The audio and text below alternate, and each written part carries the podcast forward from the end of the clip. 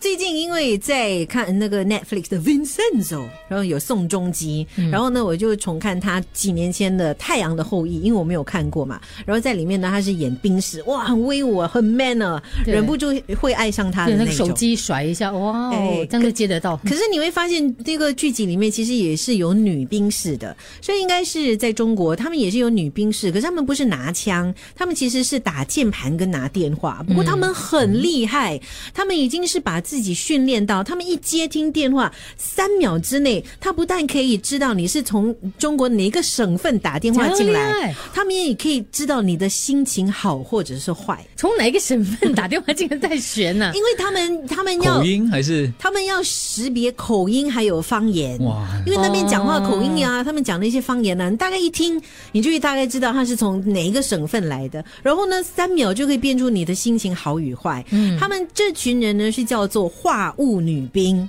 我是觉得话务啊对他们其实长得蛮貌美的，所以他们其实也是要接受还还蛮极端的一些训练，因为他们打字要很快，而每三分钟他们就要接听一通电话。他们通常都是传传令兵啊，所以他们工作时间也是蛮长的。所以他们要怎么样去训练自己？因为他们的声音要很甜美嘛。然后呢，就算他们是没有办法看到打电话来的那个人，可是他们也是要脸带微笑。所以他们是怎么样去训练的呢？他们真的是在打键盘的时候，他们会在他们的手那边，他们会绑上沙袋。因为有重量嘛，这样子来训练他们的手臂跟手腕的那个力度。他们会咬筷子，反复微笑练习，咬着筷子哦，对着镜子练口型，然后呢会跟着播音来学发音。可能是很一厉害种耶训练啦，我不太理解啦。